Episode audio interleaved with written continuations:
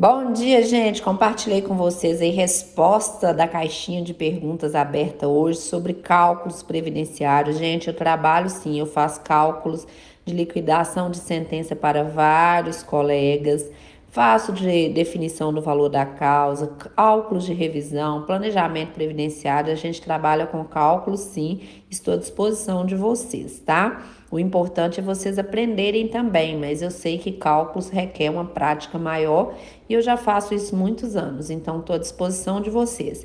E o pessoal perguntando quais documentos para fazer cálculo de liquidação de sentença, gente, tem que ter o processo na íntegra, de preferência que a gente tenha acesso, né, a ele. É, o download dele no PJE, ou então o andamento processual e as peças quando é físico porque a gente precisa ver data de citação, data do ajuizamento da ação, se houve tutela, aí a gente precisa do histórico de créditos, a gente precisa do CNIS, da carta de concessão se houve implantação.